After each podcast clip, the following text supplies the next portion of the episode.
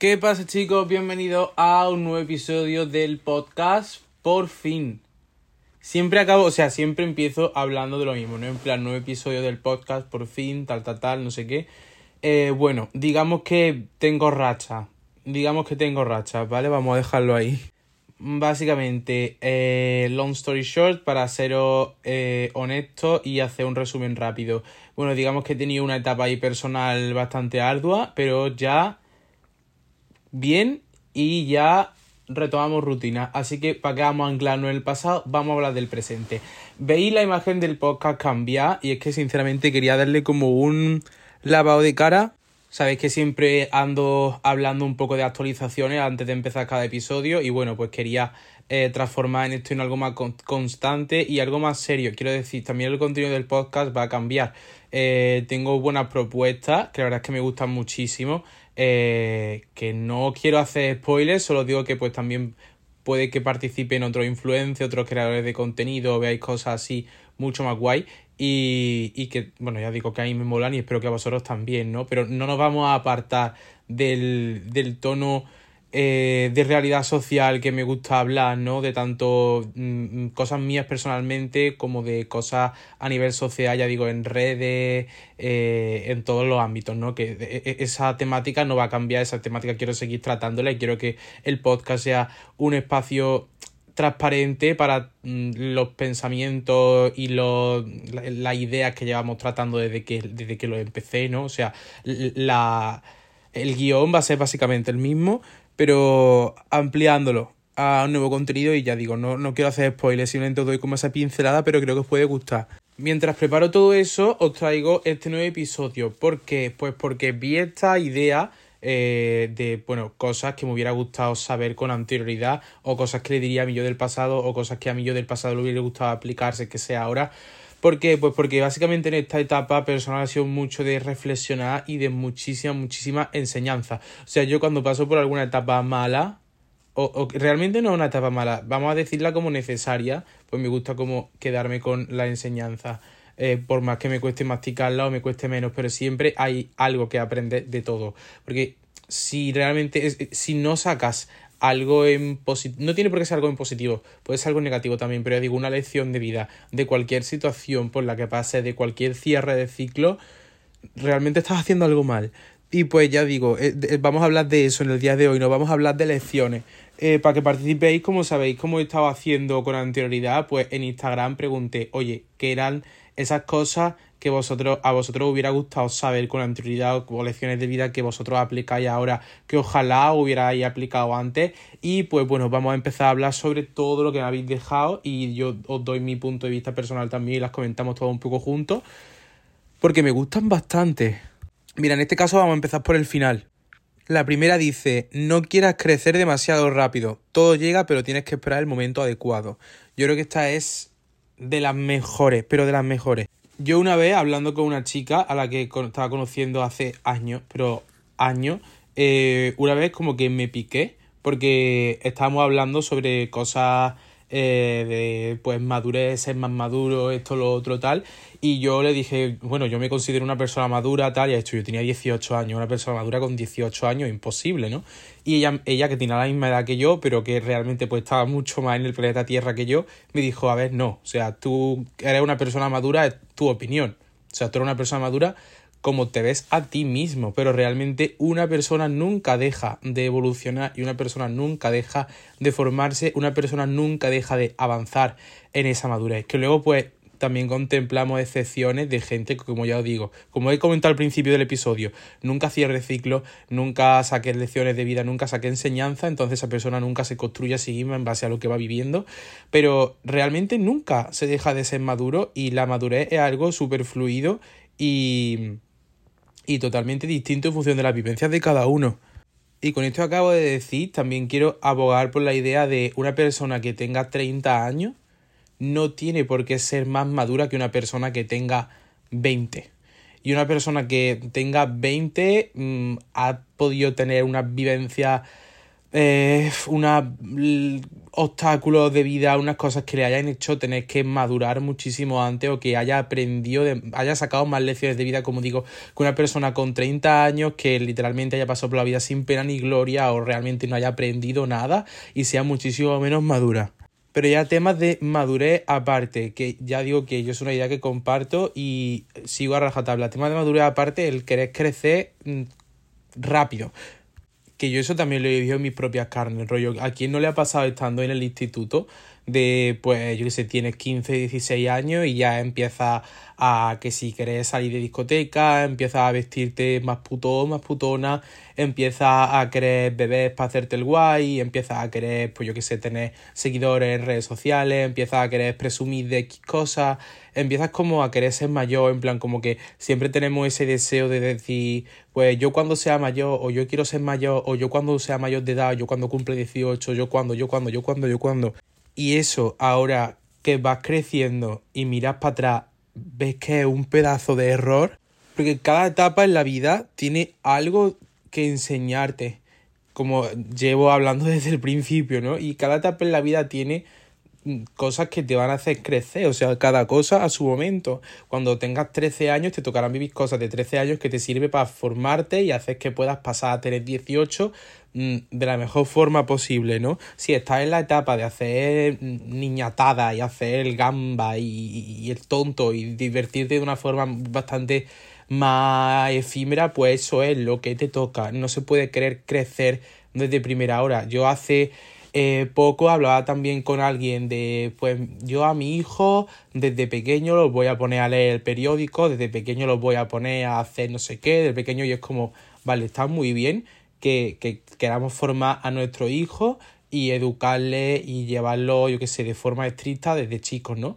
Pero que está bien hasta qué punto, porque un niño también tiene que ser niño, un niño también tiene que juntarse con otros niños, un niño, como ya digo, tiene que hacer el tonto, eh, un adolescente tiene que no lo quiero decir así porque no quiero ser una mala influencia, pero un adolescente tiene que emborracharse, un adolescente tiene que si quiere fumar, pues que fume, un adolescente tiene que si quiere liarse con 20, que se le con 20. Y al final eso como cuando crece lo va y, sabes que son malas conductas y, está, y está mal, obviamente no está bien que un adolescente se tire al tabaco a los 15 años, pero a lo que estoy de lo que estoy hablando es que hay que darse ciertas hostias en la vida para cambiar de pensamiento y para crecer. Y esas ciertas hostias están programadas a ciertas edades.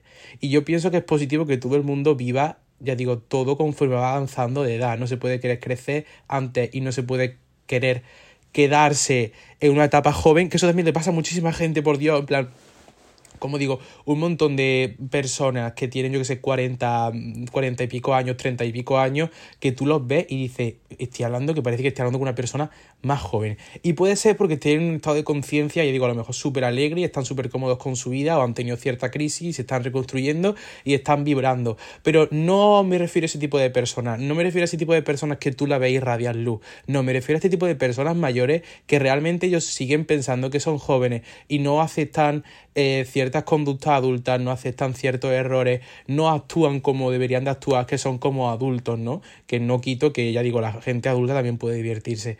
Pero bueno, que cada, cada cosa, su etapa, yo creo que me estáis entendiendo perfectamente. Otra que también me gusta muchísimo y que yo, por desgracia, he tenido que aprender hace bien poco. O sea, dice, es algo así como tener que dejar de idealizarlo todo idealizarlo todo, por ejemplo, a la hora de, yo qué sé, idealizar una persona, ¿no? Pues eh, esta persona es maravillosa, esta persona, eh, pues eso sí, es maravillosa, es espléndida, fantástica, todo lo que hace es bueno, todo lo que tiene es bueno, nunca voy a encontrar una persona como esta, eh, y te estanca, literalmente te acabas aferrando y te acabas estancando, y no, pues no tiene por qué ser solamente a persona, puede ser también, yo que a, una idea, por ejemplo, un trabajo, ¿no? Eh, este trabajo es magnífico, es que no voy a encontrar un trabajo mejor, es que no voy a encontrar, es que no voy a encontrar. Y como que pone en un pedestal una cosa, un objeto, una situación, una persona, lo que sea, y no puedes bajarlo del pedestal y te das cuenta de que no es así.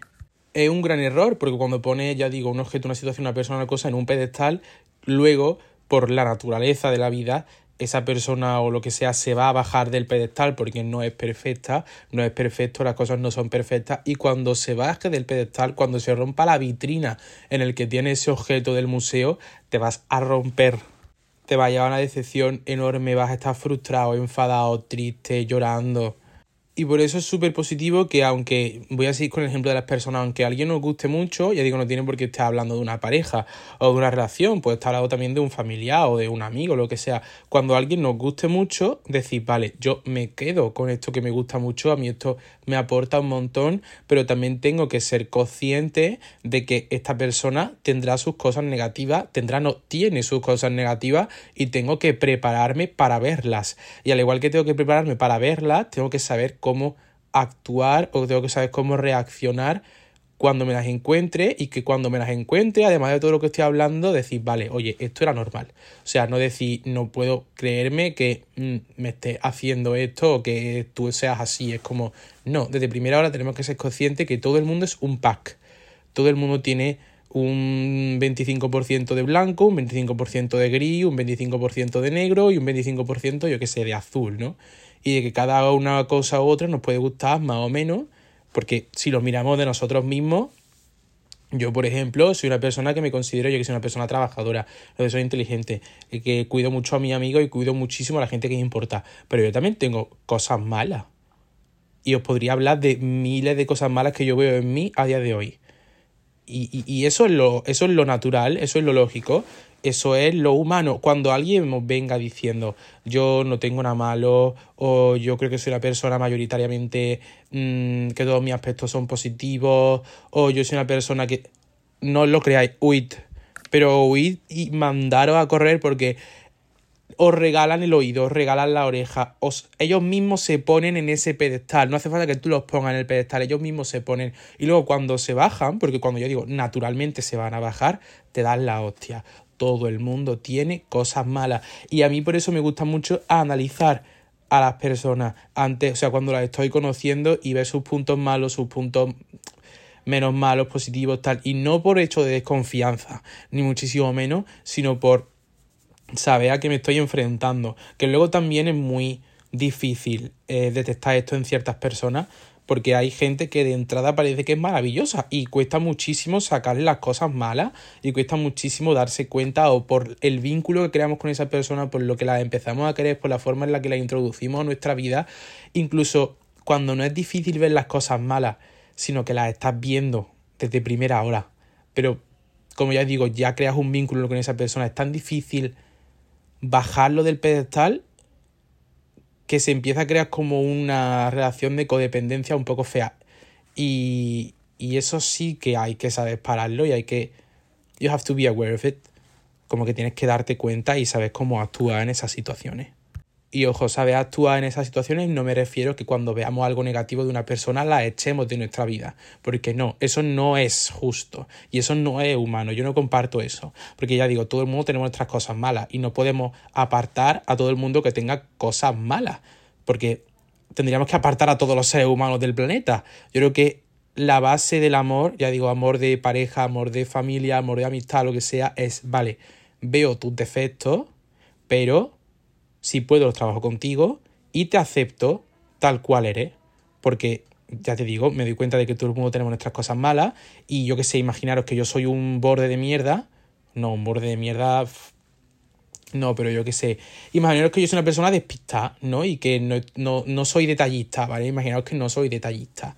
Y yo tengo una relación con una pareja que sí es muy detallista. Pues a mí no me gustaría que mi pareja me dejara por no ser detallista, sino simplemente que me comentara y, y poder trabajar eso juntos, por ejemplo, ¿no? Y que mi pareja me acepte tal cual soy. Pues darle ese trato a los demás. Oye, tienes este defecto, pero te quiero. Entonces vamos a construir una sinergia en la que los dos podamos convivir a gusto. Eh, obviamente ya si son defectos pues que te maltrata o que ponen en peligro tu salud mental, tu salud física, emocional o lo que sea, pues ahí ya no. Pero creo que me estáis entendiendo bien. Y esto va de la mano con la siguiente también, que dice que no es necesario y no se debe de querer gustarle a todo el mundo. Y esto es una cosa que yo aprendí, no sé cómo la aprendí, pero la aprendí desde bien temprano.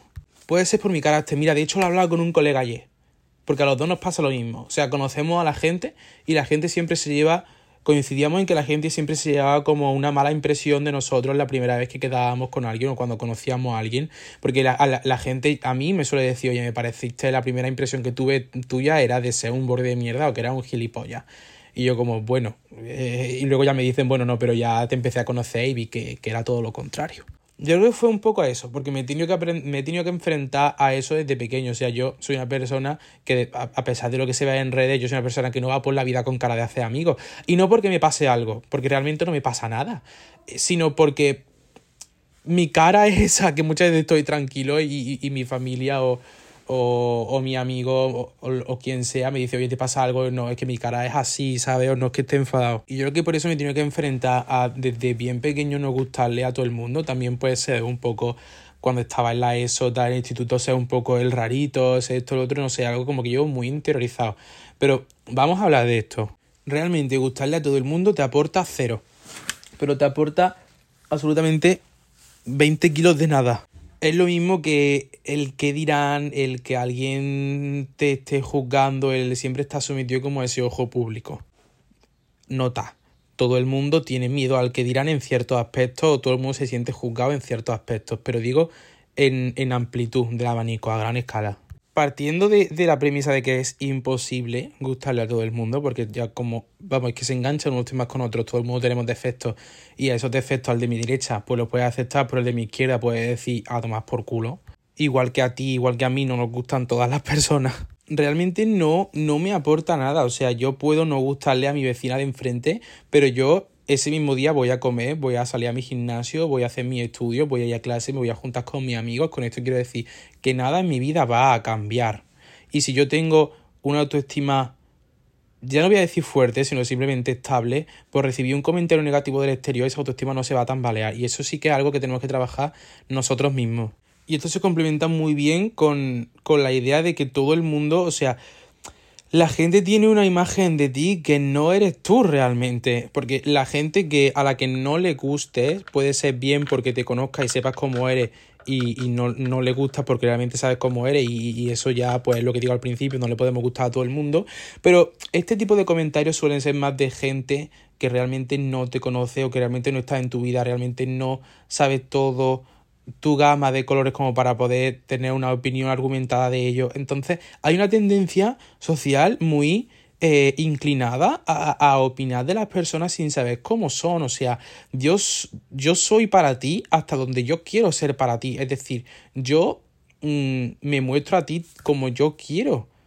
Pero tú no sabes todo lo que soy yo, tú no sabes todo lo que yo siento, tú no sabes todo lo que yo hago, tú no sabes todo lo que yo vivo, tú no sabes todo lo que yo pienso. Entonces, la, tenemos que ser muy conscientes de eso cuando alguien viene y te dice, oye, no me gusta, vale, puedo no gustarle, pero realmente no me lo voy a tomar a lo personal, porque esta persona está opinando de mí sin saber cómo yo realmente soy. Entonces, si esta persona está diciendo que no le gusto sin entrar de lleno a conocerme, por bien porque no quiere, bien porque mm, qué razón sea, pues como vale, ya está. O sea, hasta ahí tu opinión no es tanto el peso que recaiga sobre nosotros nuestra autoestima de decir joder porque no le gusto, sino más es la decisión de esa persona de vale, mm, no te gusto, pero es que tú no has hecho por conocerme o tú no has hecho por tener una opinión distinta de mí, entonces allá tú con tu pensamiento, allá tú con tu comentario. Porque realmente la, la gente eh, que haga un esfuerzo por quedarse en tu vida, por entenderte y por eh, conocer todos los aspectos de ti. En el caso de que le guste, ese va a ser el amor real. Eso van a ser la, la pareja de verdad. Ese va a ser el familiar de verdad. Ese va a ser el amigo de verdad. El que viendo todo lo malo de ti, que es lo que hace que la gente no nos guste, aún así se quede. Y por eso tampoco, vamos, otra de las cosas que me habéis mandado era, pues no se puede cambiar por gustar a los demás. No, literalmente no, es un error enorme. Porque la persona que no nos haga cambiar por, por esa propia persona. La persona que vea cómo somos de forma más transparente y aún así se quede, esa es la persona que realmente merece la pena. Esa es la persona que te aporta y esas son el tipo de personas que merecen, merecen estar en tu vida y, y, y cuidar de ellos y luchar por ellos hasta el final. Y mira, seguimos con la siguiente, yo digo, viene súper bien porque parece que engancha unos temas con otros. De esto de personas que no nos gustan, personas que sí, personas que se van, personas que se quedan. Eh, uno dice que las personas son reemplazables y que son efímeras, que las personas vienen y van. Esto es una cosa que me cuesta entender muchísimo. Esta es una cosa, esta yo creo que es de las pocas eh, que habéis mandado que yo no me aplico. Pero no porque no quiera aplicarme, sino porque me, me, me cuesta. Hay algo en, mi forma de sentir las cosas Em, yo me considero una persona bastante sensible al, hablar de, sentimiento y tal. Eh, soy una persona que a la hora de sentir las cosas se aferra mucho a las personas, pero no aferrarse de... Mm, ¿Cómo digo? No aferrarse de sentirme necesitado, de estar con esas personas o de tenerlas todos los días en mi vida o de crear como esa dependencia. No, es más aferrarse en el sentido de aferrarme a los vínculos. Por ejemplo, yo con mi mejor amigo, que es de las personas que yo más quiero en este mundo, no lo veo todos los días. De hecho, nos vemos bastante poco porque el cabrón siempre está trabajando. Y a eso digo que no me aferro, en el sentido, no, no necesito verle todos los días, no necesito hablar con él, de hecho no hablamos casi nada, hablamos poco pero yo sé que el vínculo con él está ahí, ¿vale? Y a eso me refiero a aferrarme, a que me gusta mantener como los vínculos, sea de la forma que sea, tanto hablemos mucho, tanto hablemos poco, tanto nos veamos mucho, tanto nos veamos poco. Y cuando los vínculos se rompen, ya sea de familia, amigos, pareja, lo que sea, lo paso muy mal. Pero porque no entiendo que los vínculos realmente se pueden romper, que es la realidad, ¿no? O sea, los vínculos se pueden romper y hay personas que que vienen en nuestra vida simplemente para enseñarnos, como una lección de vida, más hay lecciones de vida y hay personas que son lecciones de vida y hay personas que vienen a hacernos crecer. Porque ya digo, como he dicho al principio, de todo se crece, tanto de lo bueno como de lo malo. Y hay gente que viene pues a transmitirnos una idea, a transmitirnos una enseñanza y hasta ahí su camino en nuestra vida. Y luego se separan, ese vínculo se rompe, se separa y esa persona sigue con su vida. Esa es la realidad, ¿vale? Pero a mí eso me cuesta mucho entenderlo. Yo soy una persona a que le cuesta mucho abrirse a los demás, pero mucho, mucho y confiar y en expresarle mis sentimientos y mis inseguridades. Entonces cuando yo hago eso con alguien, como que ya lo integro del todo a mi vida y cuando lo integro ya creo como ese vínculo. Y que luego se rompa me, me hace decir como, hostia, realmente me he abierto a una persona que luego no ha hecho lo mismo por mí. O sea, como que yo al vínculo le doy una reciprocidad, le doy como un lo riego, como regar una planta, ¿no? Vale, yo estoy regando esta planta y me doy cuenta de que luego la planta no me ha dado un fruto, que no es porque yo vea a la amistad o a lo que sea como algo a lo que se pueda sacar productividad, ¿no? Pero obviamente todos los vínculos tienen que ser recíprocos. Y cuando yo veo que no hay reciprocidad en ese vínculo, sea del tipo que sea, sí que es verdad que me pone como triste, porque es como, coño, yo estoy invirtiendo tiempo en nuestra relación, en nuestra amistad, en, en lo que sea, y tú no lo inviertes por mí, a pesar de que yo que sé, yo saco mi tiempo para ti, saco mis emociones para ti, saco mi esfuerzo. Me gustaría ver lo mismo de ti, ¿no? Porque es algo que no hago con cualquiera. Le digo, me cuesta un montón y si yo lo hago es porque realmente valoro a esa persona y porque realmente la quiero en mi vida. Pero básicamente esta es la enseñanza, ¿no? El de, pues bueno, pues no somos reemplazables, todo el mundo somos reemplazables, que es algo que hablaba con la psicóloga también hace no mucho y cuando me lo dijo me, me frustré, porque es como decir, ¿cómo podemos ser reemplazables? O sea, no hay dos personas iguales en este mundo, o sea, no hay alguien igual que yo, igual que no hay alguien igual que tú y no hay alguien igual que tu prima y no hay alguien igual que tu vecina, en plan, ¿cómo podemos ser reemplazables si cada uno tiene algo mm, único y, diferente que, que aportar al entorno y a otras personas. Pues sí, somos, somos reemplazables y todo el mundo puede encontrar en nosotros un sustituto de lo que nosotros le brindemos, de lo que nosotros aportemos en cualquier otro lado. Y eso es algo que también hay que interiorizar desde primera hora. Esta me encanta, esta yo creo que es mi favorita. Dice, puedes y debes quejarte de algo que no es justo, lucha por conseguir que eso cambie. Yo soy una persona que en ese sentido me considero muy irreverente, pero es muy, muy, muy irreverente. Si algo no me gusta, yo te lo voy a hacer saber. Y si algo no me parece bien, yo voy a discutir. Si algo quiero que cambie, yo voy a hacer que cambie. Porque ¿de qué sirve quedarse callado, quedarse quieto ante la adversidad? Y ya no tiene por qué ser la adversidad, sino simplemente algo que no molesta o algo que no me parece bien. Es por, ¿Por qué? Si a mí eso me está dañando, si a mí eso me está dando un dolor de cabeza, ¿por qué voy a callarme? Que hay mucha gente que su pensamiento es así, es, bueno, me voy a callar por no crear escándalo, o bueno, me voy a callar por no empeorar las cosas, o me voy a callar, obviamente tenemos que, yo sé, ponerle un límite a todo, no podemos andar por la vida quejándonos, no podemos ir por la vida de tiquismiqui, porque eso tampoco está bien. Pero ya que estamos hablando de personas, si yo en mi relación de amistad veo algo que no me gusta, pues no me lo voy a callar, porque a lo mejor eso me está haciendo daño, eso me está haciendo sentir mal, y por parte de la otra persona puede que incluso no sea intencionado y que no se esté dando cuenta de que con eso nos está haciendo daño, de que está haciendo una conducta que nos molesta. Pues, oye, yo te lo voy a decir. En plan, oye, es total. Y eso influye muchísimo en la comunicación. Yo me he dado cuenta también que la base de cualquier relación interpersonal es la comunicación, porque no podemos meternos en la idea eh, de los demás, ni en sus emociones, ni en sus pensamientos. Es muy importante saber comunicar y saber comunicar de forma ojo sana. No, no, con comunicar no me refiero a discutir, con comunicar no me refiero a, oye, mmm, pues eso es lo que estamos hablando, esto no me gusta de ti. No, me refiero a una escucha activa, una comunicación activa. Es cuando yo hablo, el otro calla.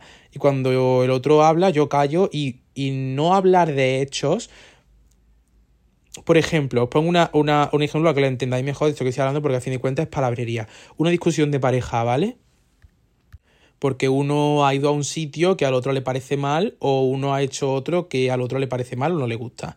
Si uno habla de hecho eh, en esa discusión de pareja, o sea, si yo hablo de lo que tú has hecho y de lo que yo he hecho, a nivel de cómo percibimos los actos del otro no vamos a poder conectar nunca, porque cada uno percibe la realidad de forma distinta. Sin embargo, si bajamos un plano, no al de los hechos, no al de la realidad tangible, sino si bajamos al plano más abstracto, al de las emociones, al de los sentimientos, puede que sí conectes con esa persona. Quiero decir, vale, yo he hecho esto o tú has hecho esto, pero no es quedarse ahí, es tú has hecho esto y yo me he hecho sentir, y, y esto me ha hecho sentir así. O yo he visto esto de ti y esto me ha hecho sentir así. O yo he hecho esto porque me sentía así. Y así cuando sabes que el de enfrente se siente de una determinada manera, puede que sí empatice con, con esa emoción, si, si, tiene obviamente esa capacidad, ¿no? Yo creo que menos los psicópatas todo el mundo tenemos más o menos la capacidad de, de empatizar o, o, otras personas. Eh, puede que le brinde una mayor comprensión al otro y puede que nos comuniquemos mejor y que nuestra eh, comunicación crezca y así nuestro vínculo se fortalezca muchísimo más. Yo puedo estar muy enfadado por algo, pero muy enfadado por algo, por, por ejemplo, eh, hoy me ha chillado y puedo decirte hoy me ha chillado, pero es que con eso no va a servir de nada si yo le digo a esa persona, oye, me ha chillado. No, no sirve. De hecho, puede que incluso cree la conducta contraria porque el efecto de responsabilidad que puede que una persona no lo tenga creado en sí mismo es como esa persona puede que no esté siendo consciente de que te ha chillado o que con haberte chillado te está haciendo sentir mal, tú al haberle dicho, oye, me estás chillando, tú ya creas esa responsabilidad en la otra persona, entonces esa persona se acomoda, actúa de esa forma. Es un mecanismo, es un mecanismo mental muy, muy raro. Cuando yo leído sobre esto, muy raro de, de, de comprender. Pero si yo le digo, oye, me ha chillado, entonces esto me ha hecho sentirme triste o me ha hecho sentirme no escuchado cuando yo quería hablar de qué forma contigo, yo quería mostrarte lo que yo estaba sintiendo, ahí sí esa persona hace como ese clic de decir, vale, aquí hay algo que hablar y vamos a sentar las cartas sobre la mesa. Entonces, eh, ya he desvariado muchísimo, no sé a qué venía todo esto, pero es una cosa sobre la que leí y escuché hace poco y quería compartirosla.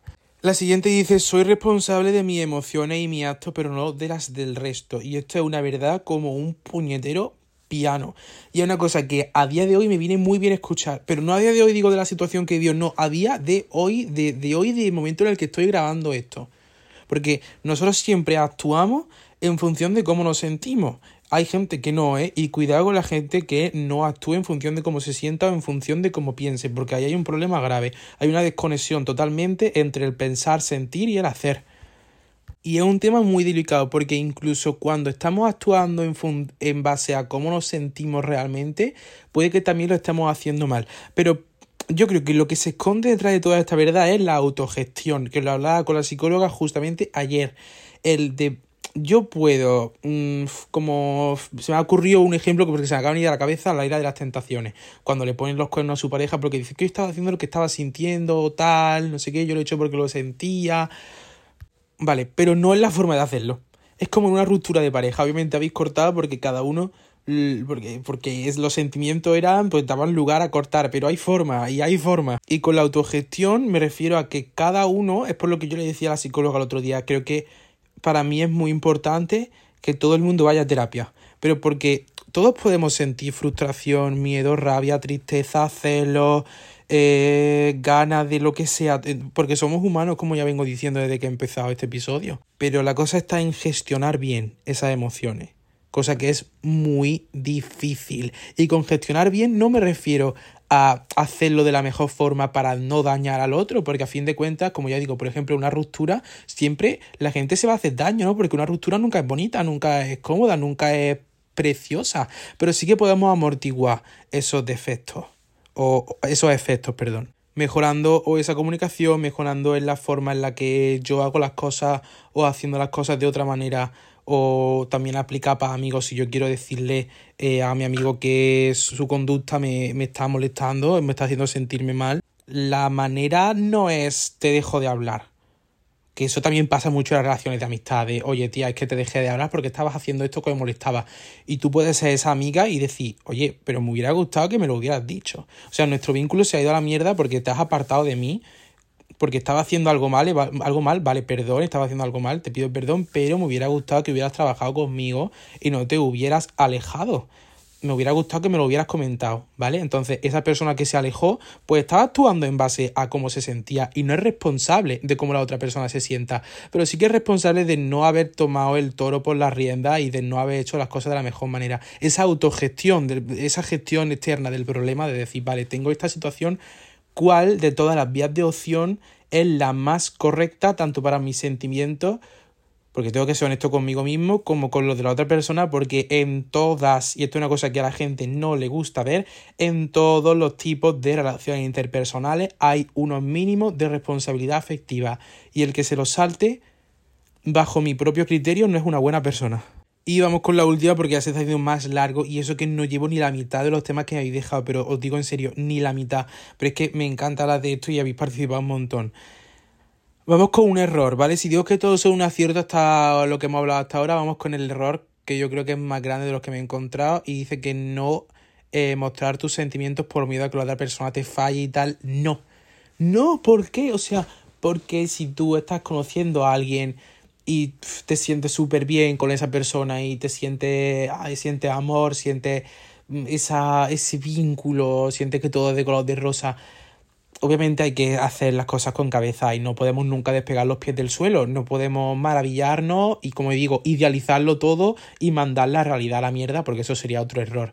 Pero otro error más grave sería el, el ponernos una barrera a lo que estamos sintiendo y decir, vale, pues no te voy a decir que te quiero o no te voy a decir lo mucho que me gusta o no voy a pasar tiempo contigo o no te voy a dar un beso, no te voy a dar un abrazo por miedo a que en el futuro me hagas daño. El que se hace daño con eso eres tú a ti mismo porque te estás privando de una, de una experiencia que a lo mejor sale bien y que puede ser súper enriquecedora y que si sale mal te enseña. Mucho cuidado con el apego evitativo a, esto es que me viene súper bien con lo que estaba hablando antes de, la autogestión, ¿no? Ir a terapia, pero no porque tengas un problema, o sea, todos los que estéis escuchando esto, id a terapia, todos. Es como el que se hace una revisión del médico. Revisado el cerebro, revisado las emociones, revisado lo que sentí, revisado lo que habéis vivido, revisado vuestros traumas. El apego evitativo es de lo que esto de lo que estaba hablando. O sea, alguien me muestra cariño y por miedo me voy, ¿no? Porque me han hecho daño antes, entonces ahora no voy a mostrarme vulnerable por nada ni por nadie porque no quiero dañarme otra vez. Y es algo en lo que yo he estado pensando también últimamente, pero es que luego lo piensas en frío y dices, no tiene sentido. No tiene sentido si lo que tengo es que si esa persona me ha hecho daño, dar las gracias porque se ha ido de mi vida, o si esa persona me ha hecho daño, pues dar las gracias porque ha aprendido y luego pues puede que la cosa salga bien. Y si no, pues mientras lo que dure, disfruta y, y, y, te lo pasas bien y te diviertes como un enano, perdón la expresión, pero ¿de qué sirve que ahora tú estés conociendo a alguien que te llame mucho la atención o de quien de repente te enamora y, y dar las gracias de que es mutuo y diga, oye, no? Te estás cortando la vida tú a ti mismo, te estás cortando de, de viajes, de planes, de besos, de pasión, de, de todo lo bueno que puede traer una relación interpersonal cuando es sana y es positiva por, por tus propios miedos. Entonces por eso digo, por favor, autogestión y la terapia y haceros esa revisión médica de la cabeza. Voy a dejar el podcast aquí porque de verdad se me ha hecho demasiado largo. Eh, traeré una segunda parte de esto porque digo que han quedado muchos temas en el tintero y realmente me ha gustado bastante.